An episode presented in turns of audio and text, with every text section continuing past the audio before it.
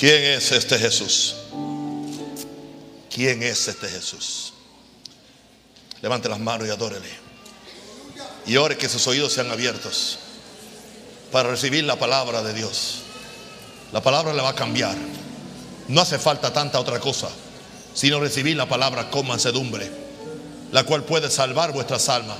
Ore fuertemente. Yo quiero ir como un río caudaloso. Un pueblo que ora caudalosamente. Oren, oren. Quiero escucharles. Ustedes me bendicen cuando oran así.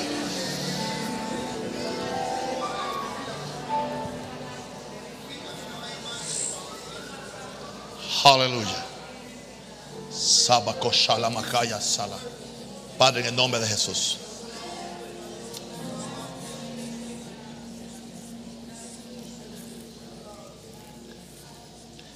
Estamos en un tiempo peligroso, muy peligroso, donde aparentemente Satanás, o, no aparentemente, ya es evidente, le está presentando diferentes rutas alternas a la gente para llegar a Dios.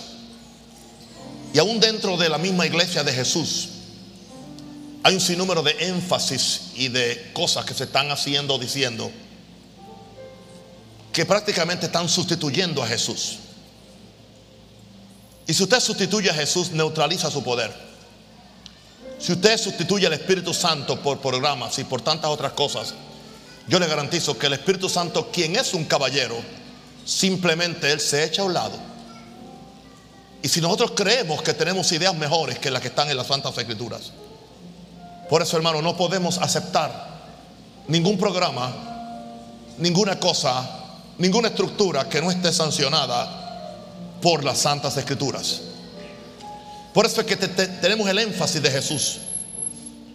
Porque básicamente al fin del siglo, la amenaza mayor vendrá en contra de Jesús no viene abiertamente, sino que viene muchas veces solapadamente, tratando de presentar otros Cristo. En Mateo 24, 4, 5, cuando los discípulos le habían preguntado a Jesús acerca del fin del siglo y del templo, Jesús le dio unas instrucciones en el verso 4 cuando le dijo, respondiendo Jesús les dijo, mirad que nadie os engañe. Yo creo que si Jesús está inquieto, no preocupado. No, me gusta la, palabra preocupado, es algo que es de los humanos, no de Jesús. Inquieto, concern, me gusta la palabra en inglés, concern. Acerca de que nosotros no fuéramos engañados es porque hay una posibilidad de ser engañado. Lo más triste de la persona engañada es que no se da cuenta que está engañado. Y muchas veces prefiere defender la mentira a capa y espada y combatir la verdad. Hasta que el Espíritu Santo le abre los ojos para que se dé cuenta que es una mentira. Interesante que Jesús dice, vendrán muchos en mi nombre. Él no dijo, vendrán muchos con cuernos o vendrán muchos eh, eh, abiertamente manifestando que son el diablo. No, vendrán muchos en mi nombre. O sea, hay muchas cosas que se van a hacer en su nombre que no son de él. Hay muchas estructuras que se levantan en su nombre que no son de Él. Es más, hay muchos planes de crecimiento para la iglesia en su nombre que no son de Él.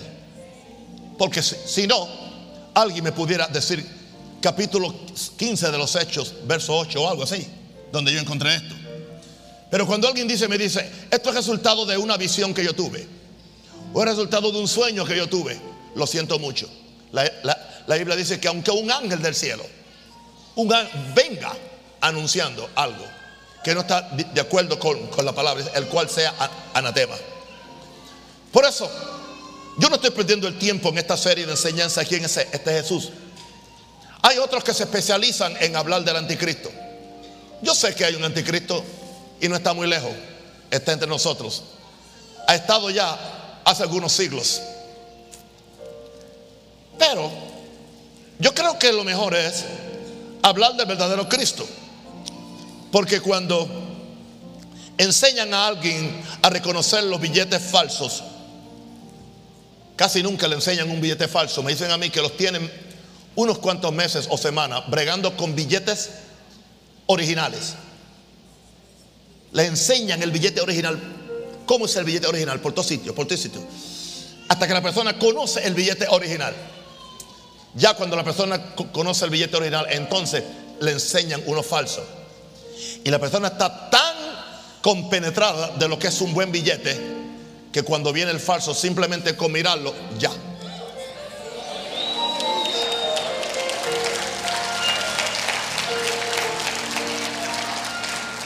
¿Sabe qué significa esto? Con todo respeto, yo no voy a perder el tiempo hablando tanto del anticristo y hablando del sello de, la bestia y hablando de esto y de lo otro y, estar pendiente cuanto complota aparentemente. Yo no voy a estar aquí midiendo cuánta palabra dice el Papa Francisco o cuánta palabra dice el mercado común o el nuevo orden, nada de eso. Porque entonces usted entra en una ansiedad y usted entra en una preocupación, de forma que usted pierde la paz. ¿Entiende? Porque cada persona tiene un cuentito, cada persona tiene una experiencia, o cada persona tiene un sueño. Hello. Y para aquellos que están por ahí preocupados porque por ahí hay una profecía que viene que un, un tsunami que va a hundir a toda la capital en agua, quiero decirle, tranquilícese. No se compre un bote. Dios no me trajo a mí de Chicago aquí para yo morir ahogado.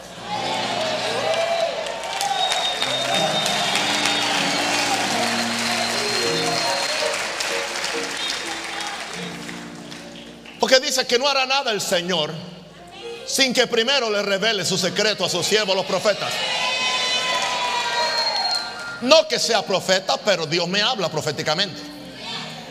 Dios, Dios, Dios, Dios me habla. En la forma más normal. Yo no veo lucecitas, yo no veo eh, eh, eh, visiones, yo no veo ángeles que me hacen con las alas en la cara así. Yo no veo nada de eso. Pero yo sé cuando Dios me va Shakira Basaya. Y cuando Dios me habla a mí y me dice, así fue que yo vine aquí, cuando Dios me habló tan definitivamente en esa mañana, en el mes de marzo allá en el, en el 2012 en Chicago. Así que tranquilo, tranquilo. Sí que viene un tsunami, pero un tsunami del Espíritu Santo.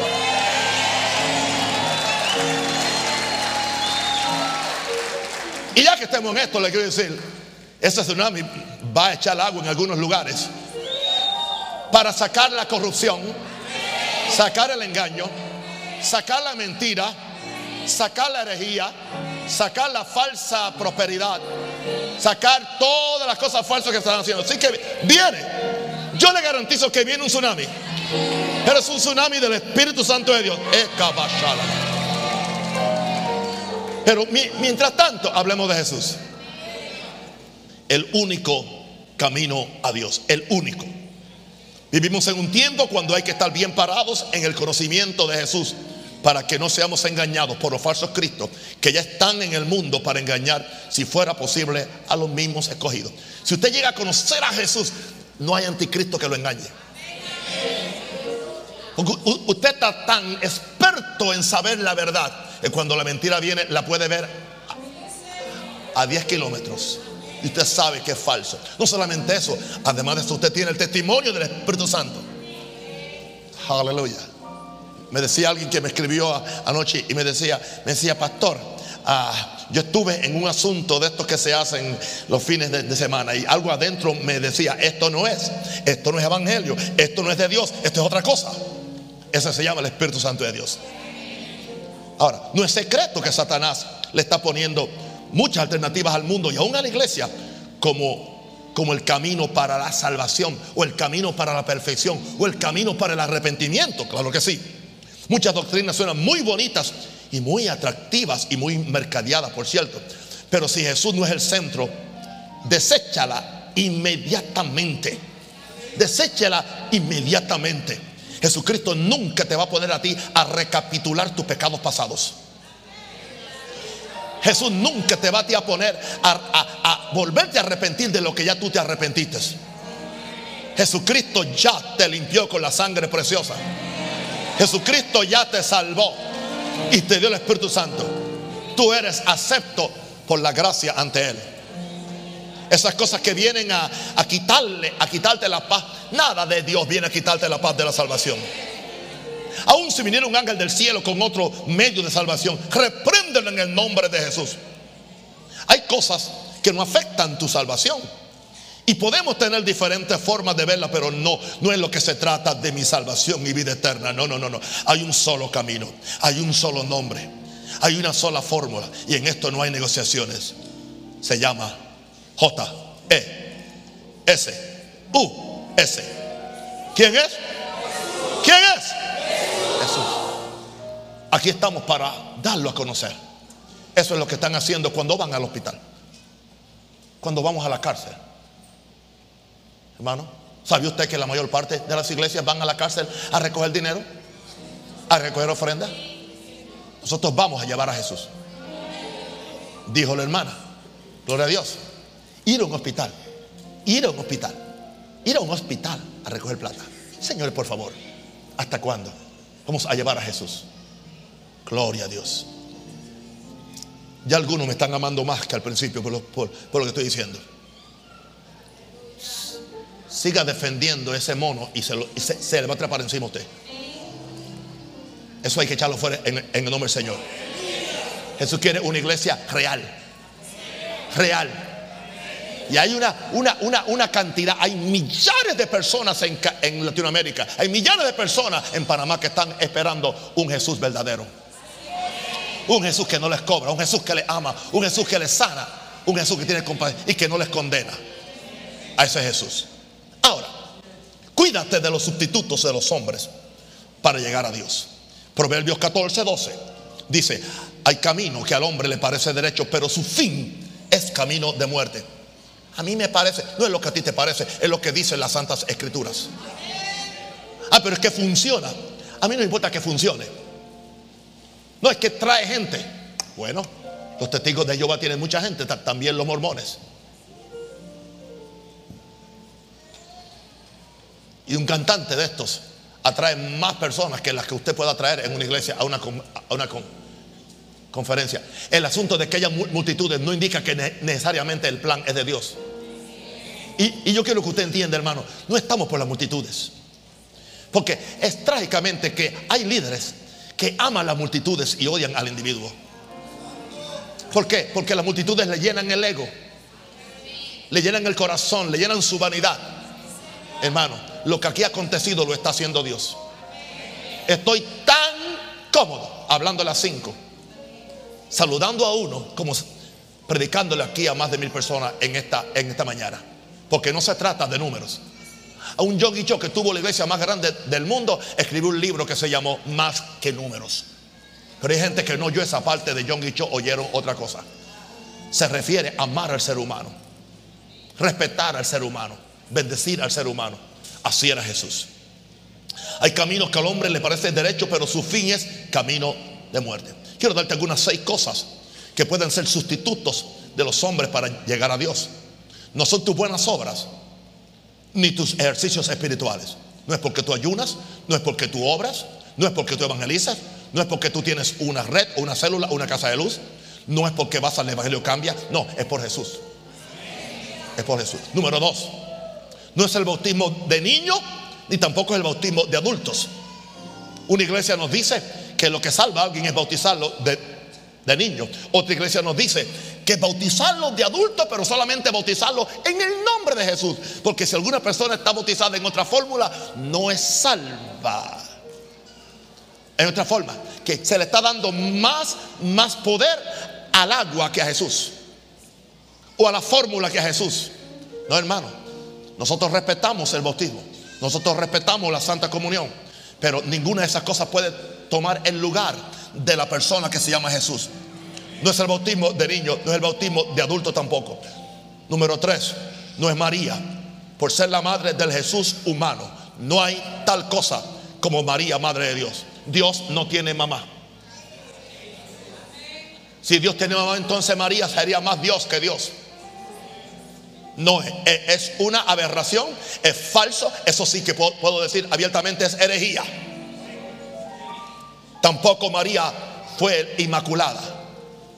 La Inmaculada Concepción enseña que María no tuvo pecado.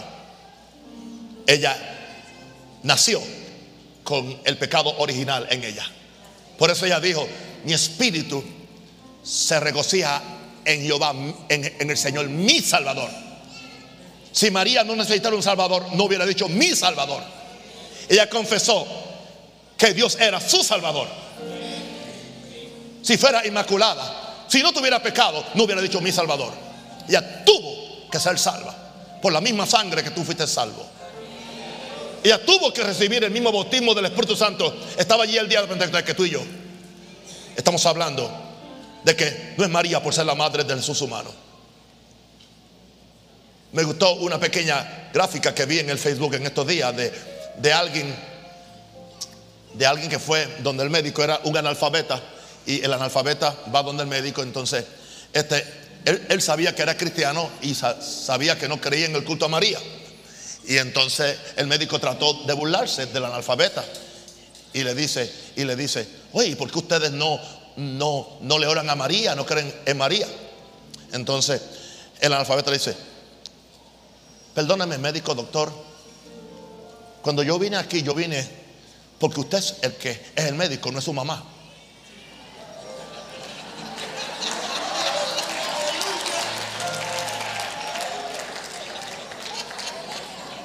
Le cayó la boca al médico. No le, habló más de María. ¿Entiende? Cuando, usted está buscando a Jesús, usted, usted no está buscando la mamá. Usted está buscando a Jesús. Amén. Ahora, esto lo podemos hablar en una forma alta, en una forma cívica, en una forma sin ser insultiva. Como también podemos hablar de, lo que está haciendo el G12, de los encuentros, en una forma cívica, en una forma respetuosa, sin necesidad de llamar hereje, llamar diablo, llamar demonios, nada de eso. ¿Entiendes? Creo que podemos hacerlo en una forma cívica y aún dar margen aún para las diferencias, pero estableciendo en amor la verdad del Evangelio. Dice, todas vuestras cosas sean hechas en amor. ¿Estamos de acuerdo en eso? Amén. Ahora, no es la intercesión de los santos en la tierra o los santos en el cielo. ¿Entiendes? O sea, no es porque alguien oró por ti que tú te vas a salvar.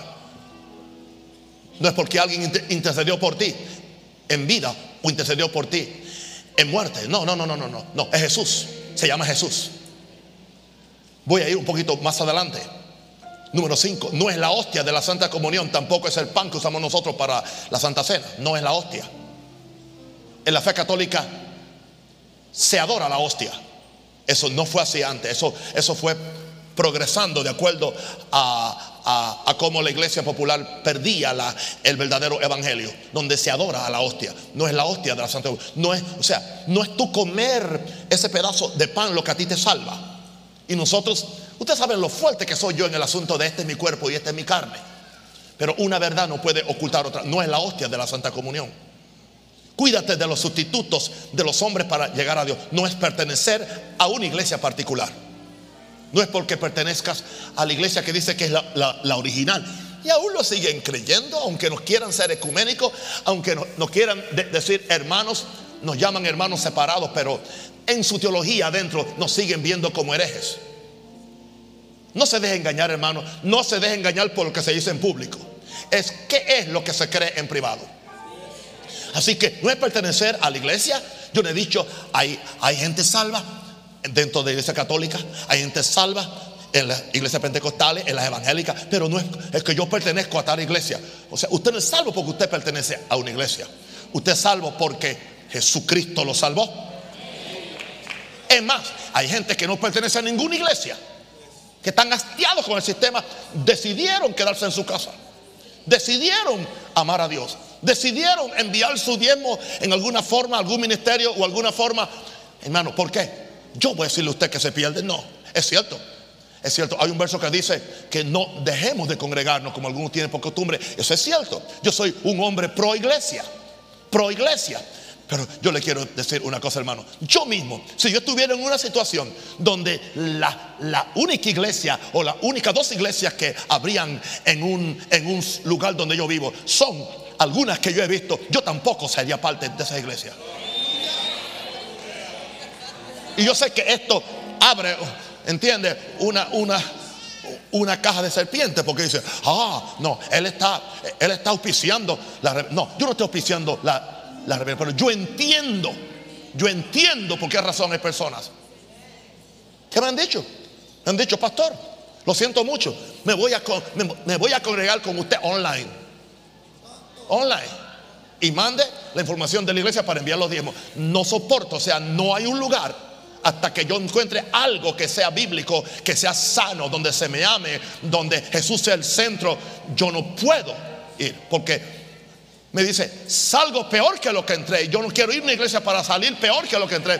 Porque entonces, entonces puedo perder mi salvación dentro de la iglesia. ¿Me entiende lo que estoy diciendo?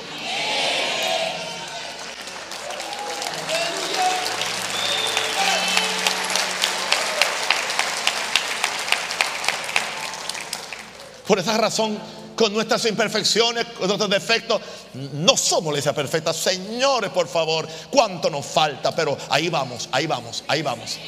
Ahí vamos, ahí vamos aprendiendo, ahí vamos arrepintiéndonos, ahí vamos orando, buscando a Dios, aprendiendo más. Yo quiero saber más, yo quiero amar más, yo quiero estar más disponible, yo quiero hacer la voluntad de Dios porque hay un pueblo y yo quiero que ustedes que están conmigo aprendan ese espíritu y me ayuden a mí en esta obra de redención. Denle gloria a Dios por eso. Amén. Ahora, Jesús es el único camino. Vamos a ver lo que Jesús dijo de, sí mismo. Lo que él dijo de sí mismo. Jesús nunca mintió. Si hubiera mentido, nunca se hubiera levantado de, los muertos. Es la verdad absoluta. Todo lo que dijo es la verdad. Mire lo que él dijo en, en, Juan 14, 6. Le voy a dar algunas frases que él dijo para que usted sepa lo que él dijo de, de sí mismo. Juan 14, 6 Jesús le dijo, yo soy el camino, yo soy la verdad, yo soy la vida. Nadie viene al Padre sino por mí. Nadie, nadie. Jesús es claro. Nadie viene al Padre sino por mí. Respetamos a, María. Respetamos a los santos verdaderos que están con el Señor. No pueden hacer nada por nosotros. Jesús le dijo, yo soy el camino. Que no haya duda. Yo soy la verdad. O sea, para llegar a, a mí para llegar al Padre hay que caminar en mí. Para conocer a Dios hay que conocer mi verdad. Y para tener vida eterna me tienen que recibir a mí. Yo soy el que doy vida. Yo soy el que hablo la verdad. Y yo soy quien muestro el camino. Eso es todo. Nadie. Absoluto. Nadie viene al Padre sino por mí. Se llama Jesús. Nadie viene al Padre. Eso es lo que Jesús dijo decimos. Vamos a ver lo, segundo que dijo de sí mismo en Juan 10, 9, por favor. Yo soy la puerta. Yo soy la puerta. El que por mí entrare, wow, no hay otro, será salvo. Y entrará y saldrá y hallará pasto. Puedo decir algo, con todo respeto a, mis amigos católicos, con todo respeto, si el culto a María, si la intercesión de María fuera meritoria y fuera bíblica, tan siquiera en algún lugar Jesús lo hubiera dicho. O tan siquiera lo encontráramos en el libro de, los Hechos. Algunos de los apóstoles eh, pidiéndole a María. O si no, tan siquiera viéramos alguna, alguna alusión en las epístolas. Oiga, se escribió todo el Nuevo Testamento y no hay una, no, no hay algo acerca de la Virgen María. Que por cierto, ya no es virgen. Pregúntele a José.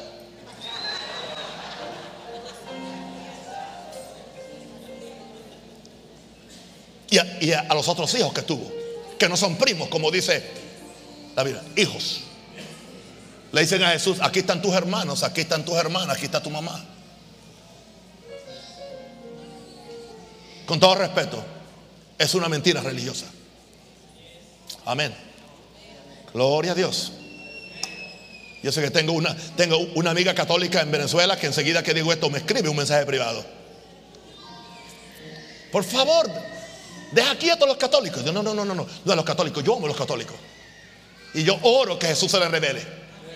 Y yo creo que viene una revelación de Jesús que va a sacar de Babilonia a muchos católicos. Y va a sacar de Babilonia a muchos evangélicos. Y va a sacar de Babilonia a muchos pentecostales.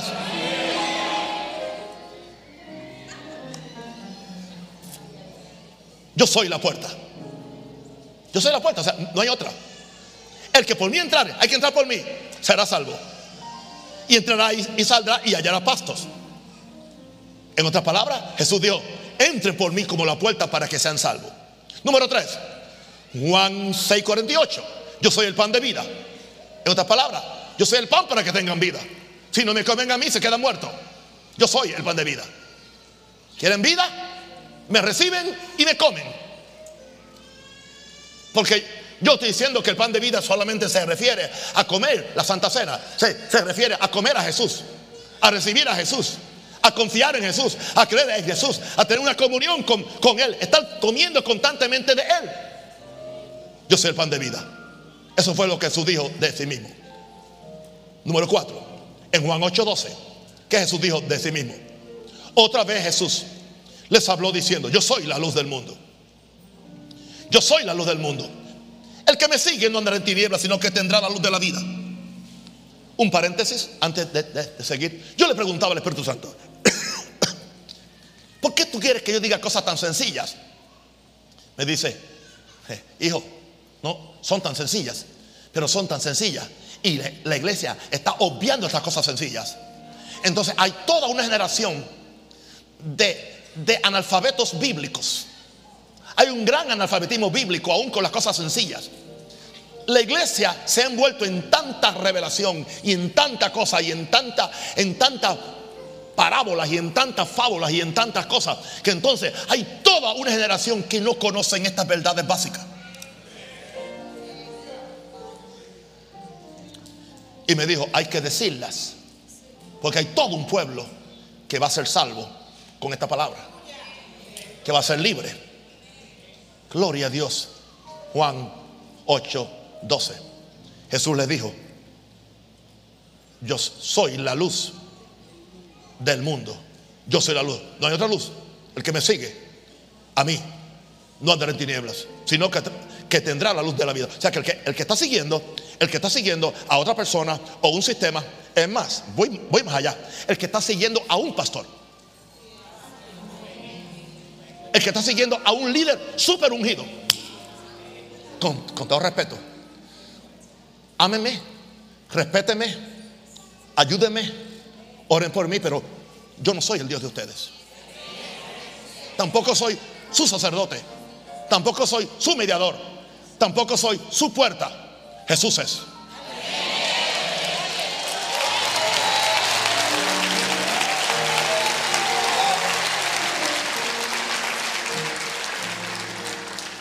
¿Sabe por qué iglesias que se caen cuando el pastor se cae? Porque están fundadas en el pastor.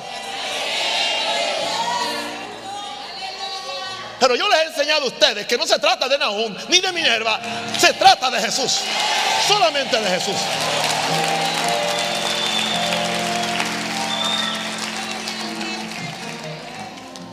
Yo reprendo el culto a la personalidad.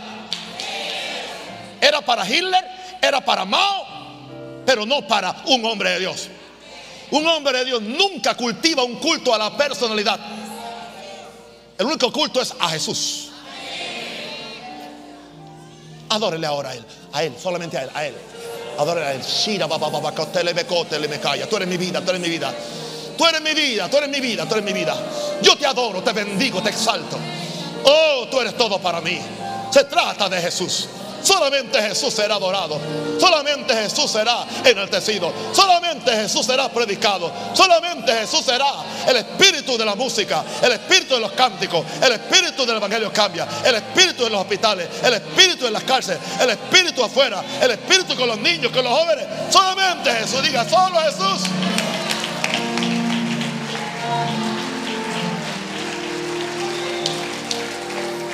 Querido, ¿sabe usted lo que hace el diablo para desvirtuar este mensaje? Tratar de decirnos que somos solo Jesús.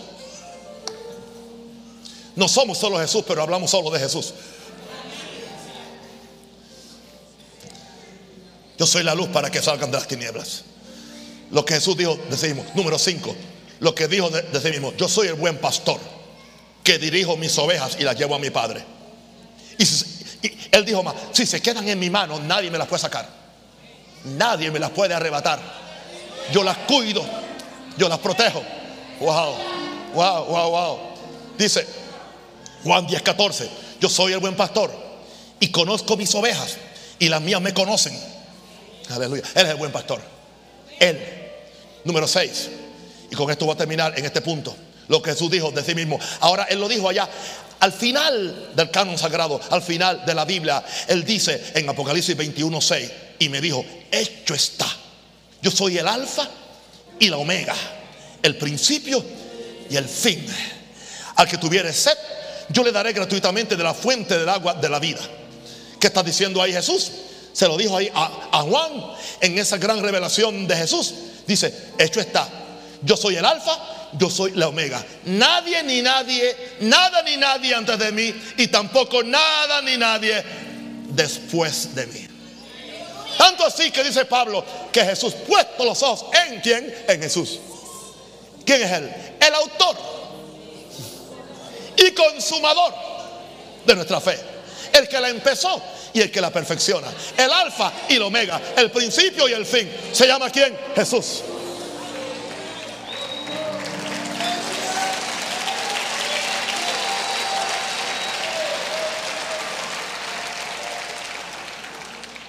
Qué interesante? La gente no me ama a mí menos, ni me respeta a mí menos porque yo no tengo un culto a la personalidad. Es todo lo contrario. La gente me respeta más y me ama más porque sabe que yo simplemente presento a Jesús y hablo de Jesús y les llevo a Jesús. Entonces, la gente que ama a Jesús, que ama la palabra, sabe que estamos transmitiendo en la misma onda en la misma frecuencia, aleluya. Hermano, yo quiero decir algo, este mensaje hay que llevarlo al norte, al sur, al este, al oeste. Por eso el Evangelio cambia, va a seguir pasando fronteras, va a seguir, va a seguir, va a seguir. Aleluya. Donde quiera que haya un, un momento, vamos a llevar a Jesús. Aleluya. Ahora, vamos a ver el testimonio de, de los apóstoles. Es un mensaje breve breve, muy sencillo. Vamos a ver el testimonio de los apóstoles y con esto terminamos. En Hechos 4, 11 al 12. Aleluya. Aquí están Juan, Pedro y Juan, que fueron llamados al Sanedrín. Le preguntaron por qué predican de él, por qué predican de su. No, no hable más de él. Él los confronta y les dice en el verso 11 de Hechos 4, este Jesús, este Jesús es la piedra reprobada por vosotros los edificadores. No sé si usted leyó mi artículo sobre edificadores confundidos que yo puse en Facebook esta semana. Hay, hay toda una gama de edificadores confundidos que están tratando de edificar la casa en otras raíces, en otros fundamentos que no es Jesús. Si Jehová no edificara la casa, en vano trabajan los que edifican. Si Jehová no velar, en vano vela la guardia. No necesitamos un diseño o unos planos que no fueron firmados por Jesús. Los planos los hizo Jesús. Y Él ni requiere que nadie los firme y que nadie los altere.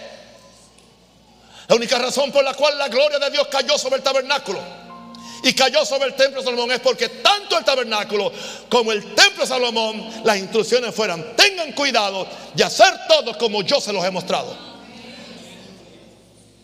Lo que era cierto para el tabernáculo de Moisés y era cierto para el templo de Salomón, sigue siendo cierto para la iglesia. Cada vez que la iglesia se alejó del diseño de Dios, de los planos que Dios dio por medio del Espíritu Santo a los apóstoles y profetas, eso dice que está edificada sobre el fundamento de apóstoles y profetas. Los planos se le han dado a apóstoles y profetas. ¿Qué dice Pablo? Yo como perito arquitecto puse el fundamento. Pero cada uno mire cómo sobre edifica. Si no edifica bien pueden ser hojarasca. Hay mucha hojarasca. Hay mucha madera. Que no va a aguantar el fuego de la persecución. Que no va a aguantar el juicio que Dios tiene que empezar por la casa de Dios.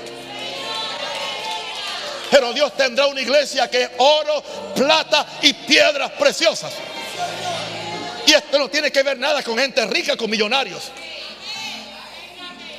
Tiene que ver con el fundamento. Conoce yo el fundamento, los que son de él. Wow. Este Jesús es la piedra reprobada por vosotros los edificadores, la cual ha venido a ser cabeza del ángulo, la piedra angular. Y en ningún otro hay salvación porque no hay otro nombre bajo el cielo, dado a los hombres, en que podamos ser salvos. No hay otro nombre. No hay otro nombre. Diga, no hay otro nombre. No hay otra persona. No hay otro medio. Se llama Jesús. Vamos a ver qué le dice Pablo a Timoteo. Su hijo en la fe le dice Pablo a Timoteo. Asegurándose que, que el legado apostólico sigue en Timoteo. Le dice Pablo a Timoteo en 1 Timoteo 2, 5 al 6 siendo claro, porque él quería que su legado continuara, porque hay un solo Dios. Pero entonces hay un solo mediador entre Dios y los hombres. Jesucristo hombre. No hay otro mediador, no hay otro Dios. El cual se dio a sí mismo. El rescate por todos. De lo cual se dio a sí mismo a su debido tiempo. Yo no morí por ustedes. Pedro tampoco. María tampoco. San Esteban tampoco. San Emeregildo tampoco. ¿Quién murió por ti? Iglesia, ¿quién murió por ti? ¿Quién ora por ti? ¿Quién se levantó de los muertos por ti? ¿Quién fue a los infiernos por ti? ¿Quién intercede hoy por ti? Jesús.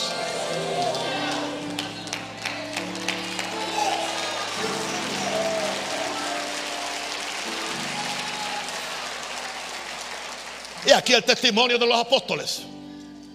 Oh, gloria a Dios. Hermano, yo me siento en el centro del centro de la voluntad de Dios, haciendo lo que estoy haciendo. Hebreos 8, 6. El escritor de Hebreos yo creo que fue Pablo, aunque otros tienen otra idea. Dice Hebreos 8, 6. Pero ahora, tanto mejor ministerio es el suyo, el de Jesús cuanto es mediador, un solo, no hay muchos, de un mejor pacto establecido sobre mejores, sobre mejores promesas. Jesús es el mediador de un mejor pacto establecido por su sangre. Un pacto con promesas para esta vida y la vida venidera. No hace falta otro pacto. No hace falta otra persona. No hace falta otro intercesor. No hace falta. Hermano, la doctrina de, los nicolaitas no es otra cosa que la doctrina cuando se hizo una diferencia tan, tan, tan extrema entre el ministerio y lo que se llaman los laicos. Eso no está en la Biblia. La Biblia no hace diferencia entre ministerios y laicos. Eso es un invento religioso. Desde el punto de vista de la Biblia, todos somos ministros. Ministros del nuevo pacto. No solamente son ministros los que, los que tenemos los cinco ministerios, son cinco oficios. No debe haber ese bache, esa laguna, ese abismo entre, entre los que ministramos y los que son resultados de nuestra administración. Pero claro, eso viene de la herencia católica, apostólica y romana. Que no sé por qué razón un panameño quiere ser católico, apostólico y romano. Ahora, tendría más sentido si le dijeran católico, apostólico y panameño. ¿Por qué usted tiene que ser romano? ¿Por qué tiene que pertenecer a una iglesia que es romana?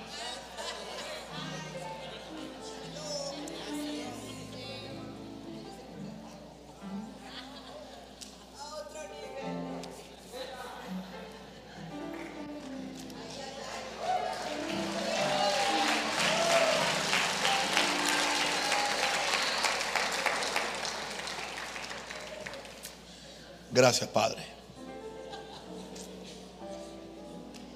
¿Me entienden? ¿Terminé el otro pensamiento o me desvié por otra ruta? ¿Lo terminé o no? Ok. Aleluya. La diferencia esa entre qué? Laicos. Los laicos. Ah, las ovejas son tontas. Ellas no entienden. Nosotros sabemos los secretos.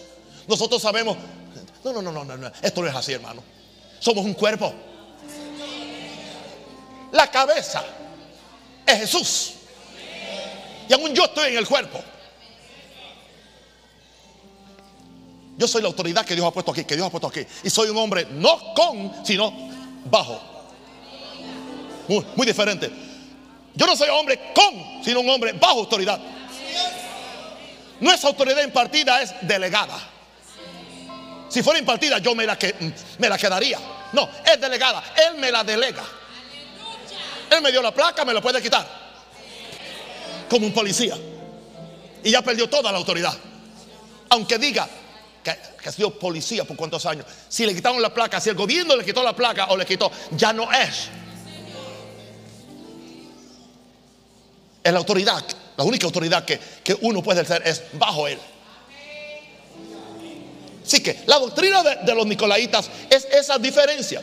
Cuando se estableció un sacerdocio, tratando de imitar el sacerdocio del Antiguo Testamento, y todo ese sacerdocio católico, apostólico y urbano no es bíblico. Porque todos hemos sido declarados reyes y sacerdotes para la gloria de Dios.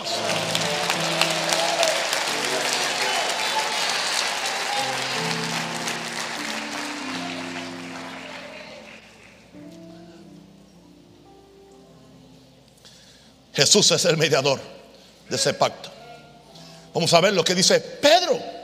Vamos a ver a Pedro.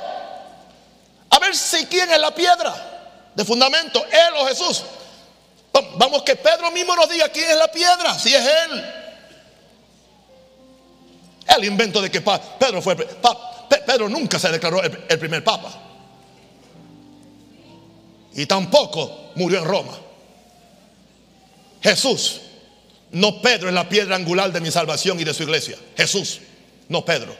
¿Qué dijo el mismo Pedro en 1 Pedro 2, 4, 8? Enséñele la pantalla aquí a mis hermanos evangélicos. Acercándoos a Él, a Jesús, diga a Jesús. Piedra viva. ¿Qué piedra? Viva. Desechada ciertamente por los hombres que creen que saben mucho, ¿no? Más para Dios, escogida. Y preciosa. Ahora, vosotros también, como piedras vivas, para ser edificados, como casa espiritual y sacerdocio santo, ¿ve? Que todos somos sacerdotes. Para ofrecer qué? Sacrificios espirituales. Aceptable a Dios, pero es por medio de quién? De Jesucristo. Por lo cual, por lo tanto, un hombre no puede a ti perdonarte de los pecados. Tú no tienes que confesar los pecados a ningún hombre y menos a ninguna mujer por lo cual también contiene la escritura. Y aquí pongo en Sion la principal piedra del ángulo, escogida, preciosa. El que creyera en él no será avergonzado. Para vosotros, pues, lo que creéis, él es precioso. Diga, él es precioso. ¿Cuántos creen que Jesús es precioso? Pero, para los que no creen, la piedra que los edificadores desecharon ha venido a ser la cabeza del ángulo. La última vez que yo leí la Biblia, yo no he encontrado un verso donde Jesús ha renunciado a ser la cabeza. Jesús no ha renunciado a ser la cabeza de esta iglesia gloriosa. Él la compró, Él la santifica, Él la justifica, Él la prepara y un día Él la viene a buscar para que esté con Él en gloria.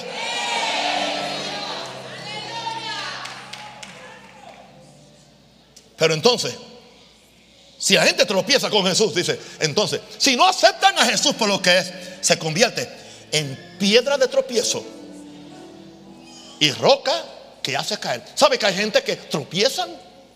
Cuando un hermano dice, yo conozco a Jesús ahora mejor que lo que lo imposible, yo lo conozco desde el día que me convertí. Entonces usted tiene más revelación que Pablo, porque siendo un anciano y habiendo tenido más revelación que usted y yo juntos, al final dice, no que lo he alcanzado, sino que olvidando lo que queda atrás, prosigo. Todo lo pongo por basura para conocerlo a Él y ser hallado en Él, no teniendo mi propia justicia, sino la justicia que es de Dios por la fe. O sea que usted tiene más revelación que Pablo. ¡Wow! Bienvenido al club de los disparateros.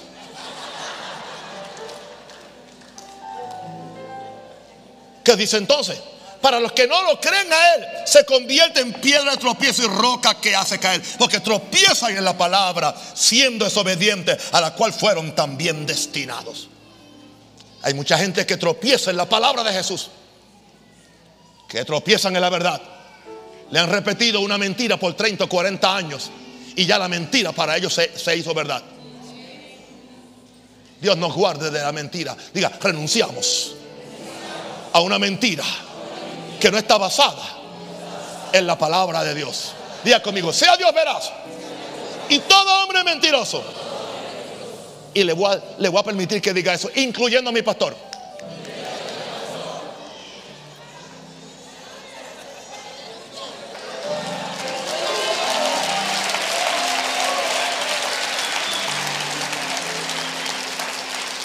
Yo no le tengo miedo al escrutinio que me hagan, siempre y cuando que yo me mantenga dentro de los parámetros de las Santas Escrituras y siempre con Jesús siendo el centro. My God. Siendo desobedientes, porque tropiezan en la palabra, siendo de, desobedientes a, a lo cual fueron también destinados. Termino ahora con Hechos 17, 30 al 31. ¿Qué dice Pablo? Aquí, en el verso 30, allá en Atenas, estaba en la plaza principal de Atenas, el Areópago, donde él le dice, pero Dios, verso 30, Hechos 17, Dios, habiendo pasado por alto los tiempos de esta ignorancia, ahora manda a todos los hombres en todo lugar que se arrepientan, por cuanto establecido un día en el cual juzgará al mundo con justicia por aquel varón, Jesús, a quien designó, dando fe a todos con haberle levantado de los muertos. En, otras palabras, Dios ha establecido a Jesús como Salvador, pero también como juez del mundo. Usted decide si lo acepta hoy como Salvador o, lo, o le tiene que ver la cara al final del tiempo como el juez del mundo. Yo lo recibí como mi Salvador, mi Señor mi rey, mi vida, mi luz, mi pan, mi justicia, mi fe, mi todo. Nunca le tendré que ver la cara como el juez del mundo.